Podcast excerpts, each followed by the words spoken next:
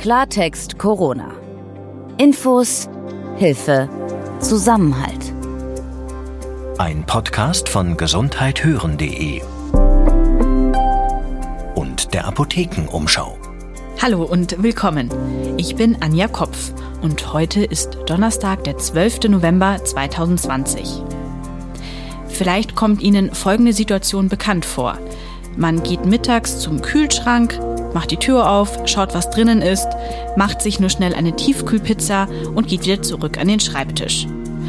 Das scheint einer Mehrheit an Menschen so zu gehen. Denn Studien zeigen, dass seit Corona die Deutschen an Gewicht zugenommen haben und Kinder und Jugendliche auch mehr Süßigkeiten wie Schokolade und Gummibärchen essen. Und wir haben ja bereits in Folge 57 von Klartext Corona mit Professor Hans Hauner von der Technischen Universität in München darüber gesprochen, dass die Corona-Pandemie unser aller Essverhalten nicht gerade gesünder macht. Es fällt vielen von uns noch schwerer als sonst schon auf eine ausgewogene Ernährung zu achten. Und das scheint sich jetzt zu bestätigen und gerade weil es auch so aussieht, als ob zum Beispiel die geschlossenen Restaurants, dass viele arbeiten zu Hause und das unter einen Hut bringen von zum Beispiel Kinderversorgung mit dem Arbeiten noch andauern, da brauchen wir praktische Tipps. Dazu haben wir uns Dr. Matthias Riedel eingeladen für das Gespräch heute. Der ist Ernährungsmediziner und arbeitet beim Bundesverband der deutschen Ernährungsmediziner. Ich bin Dr. Dennis Ballwieser und heute, da versuche ich wieder Ihre Zuschriften an redaktion.gesundheithören.de zu beantworten.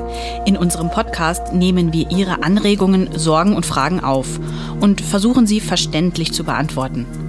Und wir laden Expertinnen und Experten zu komplexeren Themen rund um die Pandemie ein, die uns helfen, medizinische Entwicklungen einzuordnen. Klartext Corona kommt von gesundheithören.de und wir gehören zur Apothekenumschau. Dennis, wir haben wieder viele Fragen zugeschickt bekommen, die wir hier beantworten möchten. Die erste Frage, die er sich von Anfang an gestellt hat, wer bezahlt eigentlich die ganzen PCR-Tests? Die Bundesländer gehen da unterschiedlich mit um. Und jetzt hat uns eine Hörerin geschrieben, sie liegt mit Schüttelfrost im Bett, hatte Fieber, sie liegt komplett flach, sie schwitzt wie verrückt, sie merkt jeden Knochen, hat also alles in allem jegliche Symptome einer Erkältung. In dem Bundesland, in dem sie lebt, sie hat da leider nicht dazu geschrieben, in welchem das ist, muss sie wohl den Covid-Test selbst zahlen. Äh, was sagen denn die Regelungen dazu? Also wann sollte ein Test bezahlt werden und äh, macht das überhaupt Sinn, was die Hörerin geschrieben hat? Na, das ruft schon Fragezeichen hervor, weil eigentlich sollte es völlig unabhängig von dem Bundesland, in dem die Frau lebt, so sein, dass wenn sie derartige Symptome hat und dann auch von einer Ärztin oder einem Arzt gesehen oder zumindest gehört wird, klar sein sollte, dass sie auch einen Test bekommt. Und nein, die Kosten von diesem Test, die muss sie dann nicht selbst tragen, sondern die würden von ihrer Krankenversicherung getragen werden, weil klar ist, wenn jemand Symptome hat, die auf eine Covid-19-Erkrankung hindeuten oder zumindest dann nahelegen, dass man die ausschließen sollte, hoffentlich ist es ja kein Covid-19, dann sollte auch ein Test zugänglich sein und dann werden auch die Kosten übernommen. Insofern jetzt auf die Hörerin konkret bezogen wäre der Appell, sich doch noch einmal entweder an die Hausärztin oder den Hausarzt zu wenden oder an den ärztlichen Bereitschaftsdienst unter der Telefonnummer 116117 und da nochmal nachzufragen, ob der Test möglich ist und wie sie da an einen Test herankommt. Und gibt es dann Fälle, wo ich ihn trotzdem privat zahlen muss, also wo die Krankenkasse das eben nicht übernimmt? Ja, es gibt solche Fälle und zwar ist das zum Beispiel, wenn Menschen in Risikogebiete reisen und dann wieder zurückreisen. Da gibt es bestimmte Konstellationen, wo keine kostenfreie Testung möglich ist. Also dann kann es immer noch sein, dass ich den Test machen kann. Das hat ja auch was mit den Kapazitäten zu tun einfach. Aber da kann es mir dann tatsächlich passieren, dass ich hinterher eine Rechnung bekomme und die dann privat bezahlen muss. Aber auch da ist es so, dass normalerweise, also die Regel ist, dass auch Menschen, die quasi auf dem Land, See oder Luftweg wieder nach Deutschland zurückkommen und 14 Tage vorher irgendwann in einem Risikogebiet gewesen sind, ähm, dass die dann innerhalb von zehn Tagen nach der Einreise nochmal einen Test bezahlt bekommen würden. Also da würden sie den Test machen können, brauchen keine Symptome zu haben dafür und würden keine Rechnung gestellt bekommen. Aber gerade schon erwähnt, also da gibt es zum Beispiel eine 10-Tage-Frist, wenn ich darüber hinauskomme und ich bin asymptomatisch und brauche dann nochmal einen Test, da kann ich dann in solche Situationen kommen, wo ich den Test selber bezahlen muss. Wir haben gerade über die Erkältungssymptome geredet, also Husten, Schnupfen, Halsweh, sogar Fieber. Und da ist man in diesen Tagen ja sehr verunsichert, wenn man die zeigt, weil man dann doch ein bisschen Angst hat, um könnte ich jetzt mit SARS-CoV-2 infiziert worden sein. So fragt eine Hörerin aus Remagen, wie man mit Erkältungssymptomen umgeht, wie vorsichtig man da insgesamt sein muss. Sie hat da ganz konkret einen Fall. Ihr erkälteter Sohn, der hat Kopf- und Gliederschmerzen und der will Bahn fahren. Kann er das denn so einfach machen? Weil da gibt es doch eigentlich sehr klare Regelungen vom Robert Koch Institut, wenn ich mich richtig erinnere. Da appelliere ich quasi an den gesunden Menschenverstand und das aktive Nachdenken in der Situation. Es mag Gründe geben, weshalb jemand, der körperliche Symptome hat, wie das jetzt gerade geschildert worden ist, von A nach B kommen muss, weil das aus irgendwelchen zwingenden Gründen, die wir jetzt auch nicht kennen können, notwendig ist. Vielleicht gibt es dann eine Alternative zu dieser Bahnfahrt. Vielleicht kann die Person dann selbst mit dem Auto alleine im Auto fahren oder mit einer Person, mit der sie sowieso in einem Haushalt zusammenlebt, mit dem Auto zu dem Termin fahren. Ansonsten wäre natürlich im Moment der Appell zu sagen, wenn ich Krankheitszeichen habe und wenn ich nicht weiß, ob es Corona ist oder nicht, in der aktuellen Situation in jedem Fall so wenig Kontakt zur Außenwelt wie nur irgendwie möglich zu haben und dem zu folgen, was wir auch außerhalb einer Corona-Pandemie als Ärztinnen und Ärzte, Patientinnen und Patienten immer wieder empfehlen. Wenn Sie krank sind, handeln Sie so, als ob Sie krank wären. Schonen Sie sich, sowohl den Körper als auch die Psyche und versuchen Sie erst wieder gesund zu werden, bevor Sie zum Beispiel verreisen. Und wenn ich jetzt so Erkältungssymptome habe, gelten denn da noch irgendwie bestimmte Regeln für diese Person, wenn sie denn reisen will? Das hängt vor allem davon ab, ob es den Verdacht gibt, dass ich mich irgendwo tatsächlich mit Corona angesteckt haben könnte. Also das sauberste wäre im Moment, wenn ich sage, ich habe solche Symptome, ich weiß nicht, ob ich mich infiziert habe, einmal mit der 116 117 zu telefonieren und sich beraten zu lassen. Die fragen dann auch noch mal ein bisschen genauer nach, was die letzten 14 Tage so gewesen ist, ob es da jemanden gegeben hat, der positiv getestet worden ist und dann kann es ja eben schon sein, dass aus der Sicht des Gesundheitsamtes und für die öffentliche Gesundheit es sinnvoll ist, dass die Person 14 Tage lang in Quarantäne geht, tatsächlich sich zu Hause isoliert oder eben zweimal getestet wird und wenn dann beide Tests negativ sind im Abstand von ein paar Tagen, dann weiß man, es ist kein Corona und dann kann man auch wieder normal weiterleben. Das heißt also, man sollte so ein bisschen die Wahrscheinlichkeit abtesten, wie hoch ist denn das Risiko, dass ich mich infiziert habe, um dann adäquat auch zu handeln, nachzufragen und im Notfall das Gesundheitsamt, die 116, 117 zu kontaktieren. Genau darum geht's. Nun habe ich noch ein ganz anderes Thema. Eine Hörerin hatte einen TV-Bericht gesehen und darin wurde wohl erwähnt, dass FFP2-Masken auch gefälscht sein können. Und sie will eben aus ihrer Sicht wissen, wo können denn Verbraucherinnen und Verbraucher wissen oder sich informieren, dass diese Masken sicher sind? Gibt es da irgendwelche Kriterien oder Anlaufstellen? Der erste Rat wäre Masken, die man selbst zum Schutz trägt. Und das ist ja gerade bei den FFP2-Masken, die sind dafür da, dass auch ich geschützt bin, anders als bei den normalen Community-Masken, die vor allem die anderen schützen dass ich die da kaufe, wo ich weiß, dass die Qualität schon mal von jemandem überprüft wird. Also zum Beispiel in der Apotheke vor Ort, wo ich weiß, dass die ApothekerInnen und die PTA beim Auspacken schon einmal kontrollieren, ob die Masken dem Qualitätsstandard entsprechen. Ansonsten werden die mir dort gar nicht weiterverkauft.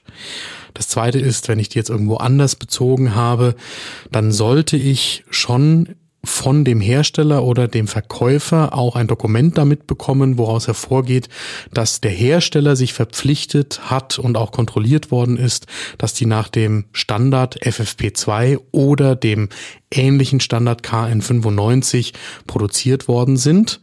Und dann gehört noch das dritte dazu, wenn die jetzt augenscheinlich dem nicht entsprechen, wenn ich also den Verdacht habe, dass die gefälscht sind. Da ist es in der jetzigen Situation so, dann lieber verwerfen, sprich wegschmeißen und dann auch nochmal neu einkaufen müssen. Das heißt, das kostet ja auch richtig Geld. Aber da muss ich dann auch meinen Augen und quasi dem, wie sich die anfühlen, vertrauen, wenn das windig wirkt und ich kein Vertrauen in die Maske habe, dann nicht aufsetzen und dann muss man in der aktuellen Situation sagen, dann muss man sich nochmal neue Masken besorgen. Also das heißt, sich auf sein eigenes Gefühl zu verlassen und im Zweifelsfall dann lieber die Maske nicht benutzen. Und wann immer man kann, wirklich als Verbraucherin, als Verbraucher die Masken dort kaufen, wo schon mal jemand von fachlich geschulten Personal einen Blick drauf geworfen hat. Mein Tipp wäre an der Stelle wirklich, die Masken über die Apotheke zu beziehen, weil da kann ich die Apothekerin oder den Apotheker fragen. Und noch eine letzte Frage zu den Masken habe ich.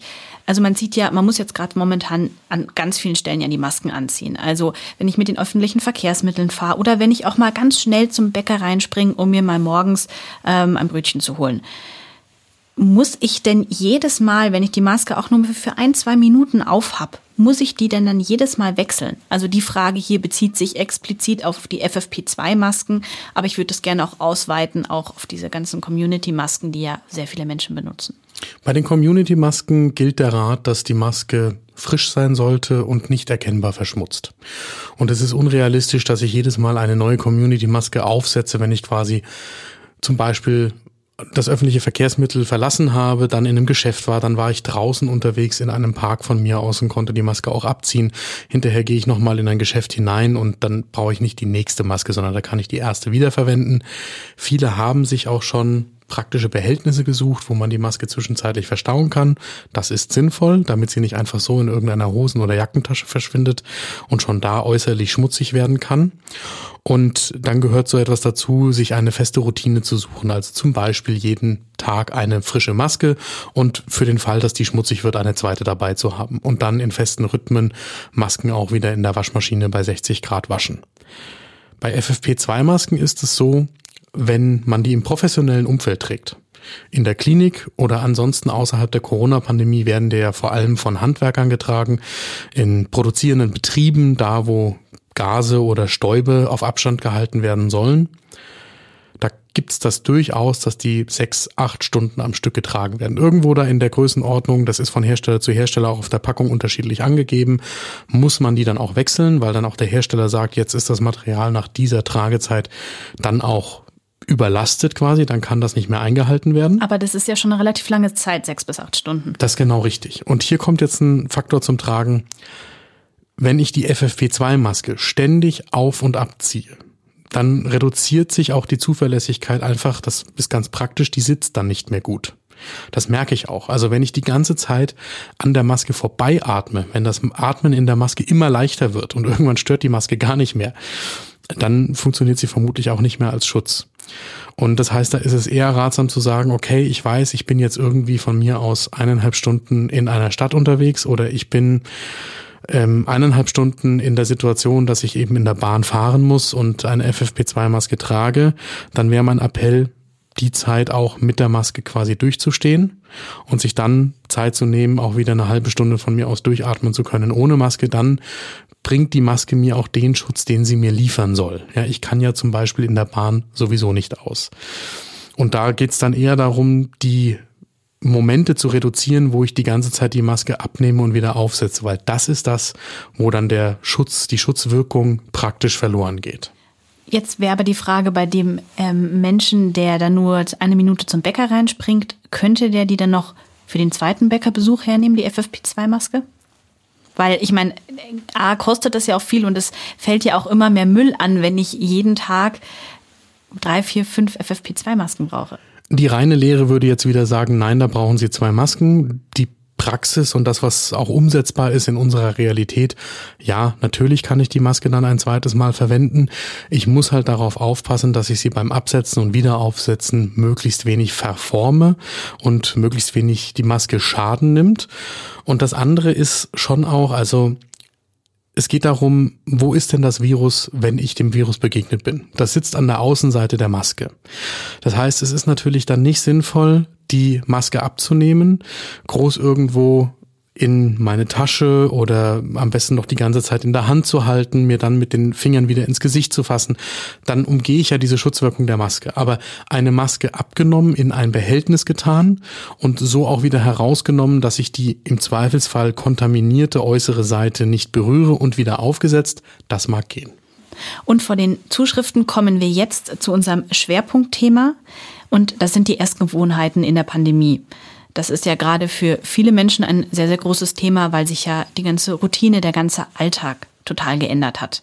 Deshalb haben wir auch auf apothekenumschau.de die Corona-Ernährung Themenwoche ins Leben gerufen. Da geben wir Tipps für den Einkauf, präsentieren leckere Rezepte und viele Infos, wie man das gesunde Essen in den Alltag integriert. Und dieses Thema greifen wir auch heute hier im Podcast auf. Denn gefühlt nehmen wir seit Corona alle irgendwie zu. Und dieses Gefühl, das wurde jetzt auch von der Wissenschaft bestätigt. Eine Studie der Uniklinik in München zum Beispiel, die hat sich angeschaut, wie sich Eltern und Kinder, also Familien ernähren. Und das Ergebnis, rund ein Viertel aller Eltern, die haben zugelegt und auch neun Prozent der Kinder unter 14 Jahren.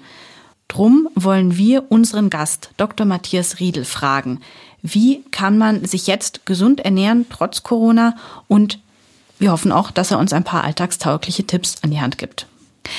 Herr Dr. Riedel, wie schön, dass ich Sie hier begrüßen darf und auch mit Fragen löchern darf. Gerne. Am Anfang der Pandemie, da haben wir ja schon angenommen, dass sich das Essverhalten der Menschen ändern wird. Das hatten wir damals auch im Interview mit Professor Hans Hauner auch schon angesprochen gehabt. Was wissen wir denn jetzt, ein halbes, dreiviertel Jahr, nachdem die Pandemie läuft? Wird mehr gekocht in den Haushalten? Wird mehr Fastfood gegessen? Wie sieht es denn aus in den deutschen Küchen? Ja, ganz unterschiedlich. Ich habe äh, Patienten gehabt, die sich drei Wochen nur von geöffneten Dosen ernährt haben, weil sie sich gar nicht mehr rausgetraut haben und wichtige Untersuchungen damit auch versäumt haben.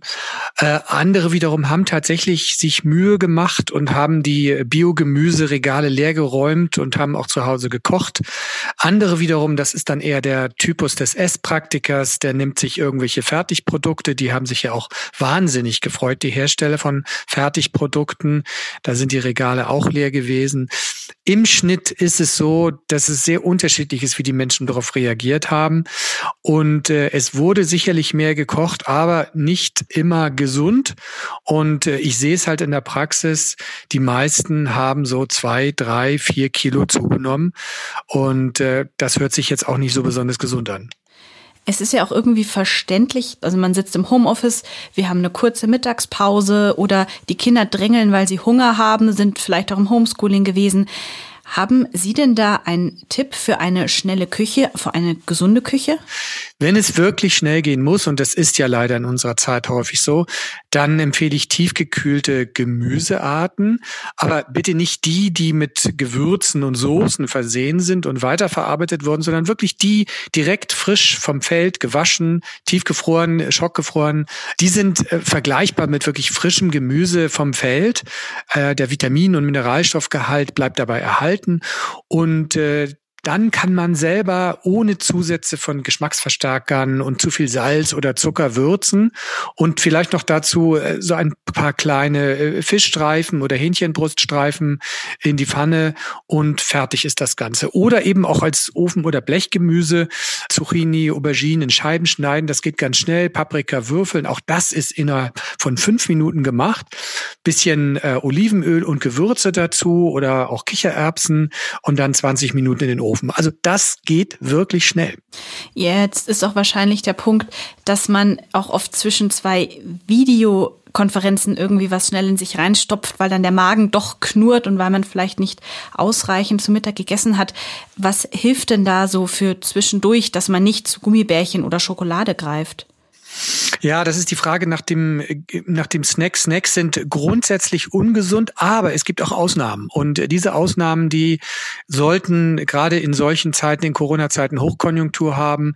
Es sind halt Nüsse und Kerne, die äh, als Snack immer wieder erlaubt sind, allen voran äh, Mandeln beispielsweise ähm, oder auch äh, Walnüsse.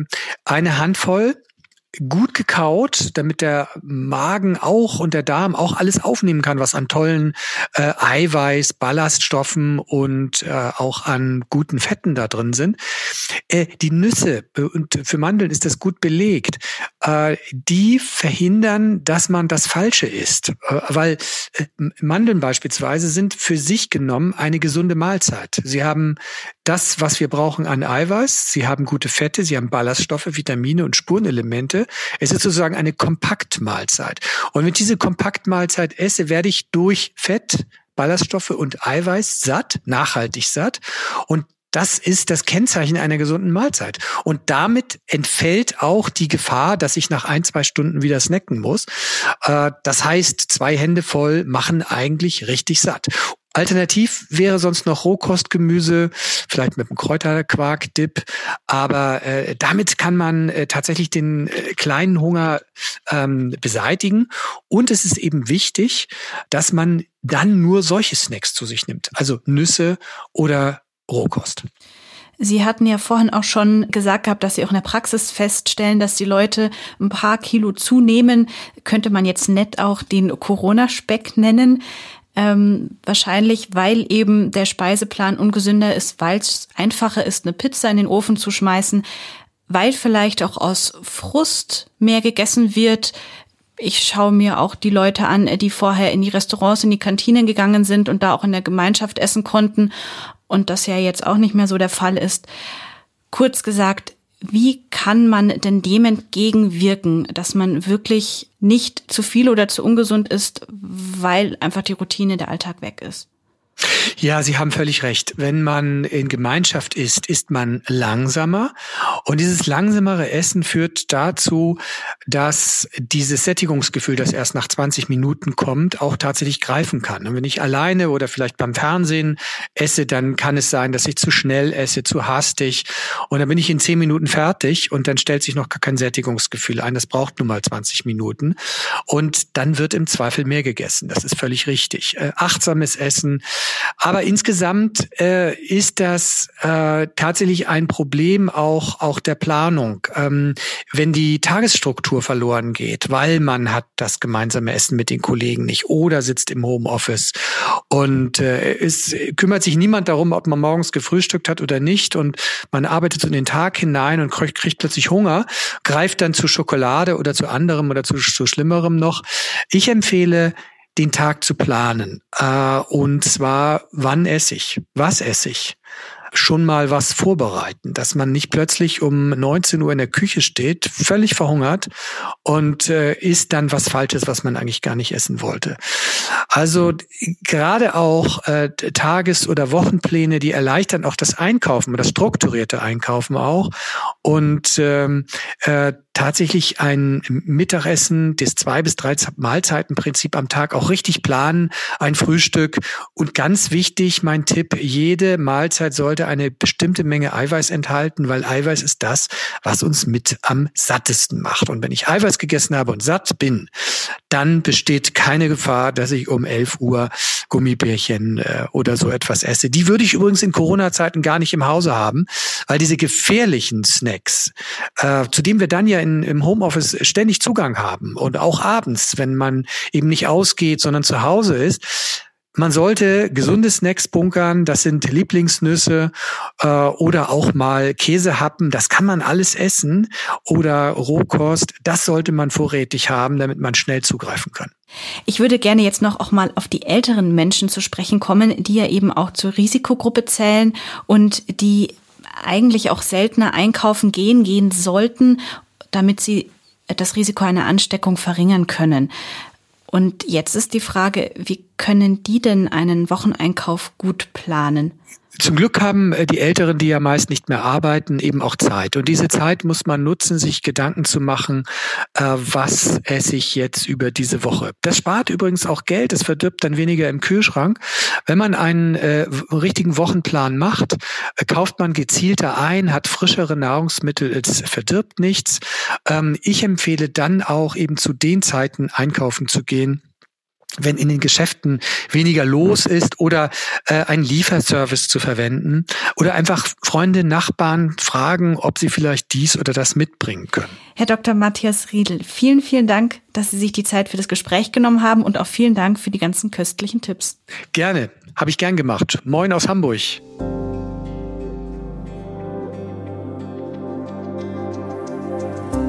Zum Abschluss noch eine gute Nachricht aus der Welt der Kultur. In Regensburg betreiben nämlich zwei Leute ein Kino.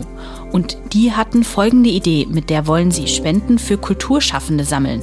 Denen geht es ja besonders schlecht durch die Lockdowns. Deswegen jetzt Folgendes. Mit Musikern, Künstlern, Bars und Kneipen werden in Regensburg sogenannte No-Events organisiert. Das sind Events, die keine sind, die es gar nicht gibt, nur quasi in der Fantasie. Aber jeder kann sich trotzdem ein Ticket kaufen, als Spende gewissermaßen. Zum Beispiel für eine Cocktailparty, die nicht stattfindet oder ein Konzert, für das zwei Bands inklusive Tontechniker nicht gebucht werden. Das Geld geht dann an die Musiker, DJs, Techniker, Cafés oder Bars. Mein Name ist Anja Kopf. Wenn Sie noch mehr Fragen rund um die Pandemie haben, dann können Sie die uns sehr gerne per Mail schicken. Die Mailadresse ist redaktion.gesundheithören.de. Wir beantworten Ihnen diese Fragen sehr gerne und wenn wir nicht weiter wissen, dann laden wir uns eine Expertin oder einen Experten zu uns in den Podcast ein, die uns diesen Sachverhalt verständlich erklären. Und ich bin Dr. Dennis Ballwieser. An dieser Stelle wollen wir aus aktuellem Anlass gerne einmal erklären, wie wir eigentlich arbeiten, wenn wir Ihre Fragen beantworten. In unserer Redaktion, da arbeiten Journalistinnen und Journalisten. Viele von denen haben auch eine naturwissenschaftliche Ausbildung. Es gibt Ärztinnen und Pharmazeutinnen, Kolleginnen und Kollegen, die früher selbst in der Klinik gearbeitet haben oder auch in der Apotheke. Und unser Job ist es, ihnen diese komplizierten medizinischen und pharmazeutischen Themen so einfach zu erklären, dass sie nahezu jedermann verstehen kann. Das heißt, wir bemühen uns, die Fachsprache wegzulassen, aber diese wissenschaftlichen Erkenntnisse, das, was in Studien herausgefunden worden ist, von dem zu trennen, was zum Beispiel Meinung ist oder was nur einzelne Menschen in Medizin und Pharmazie als ihre Sicht auf die Dinge vertreten. Dafür wird jeder Inhalt, den wir Ihnen hier präsentieren, nicht nur einmal untersucht, bevor Sie ihn hören können, sondern wir recherchieren, bevor wir ins Studio gehen. Wir lesen natürlich die Studien, über die wir hier reden. Und nachdem wir fertig sind und bevor Sie Klartext Corona herunterladen können, wird das, was wir senden, noch einmal von Kolleginnen und Kollegen unserer wissenschaftlichen Redaktion auf die Richtigkeit überprüft. Das alles, weil wir wissen, dass es um Ihre und unsere Gesundheit geht und es da auf Zuverlässigkeit der Information ankommt. Klartext Corona. Ein Podcast von gesundheithören.de und der Apothekenumschau.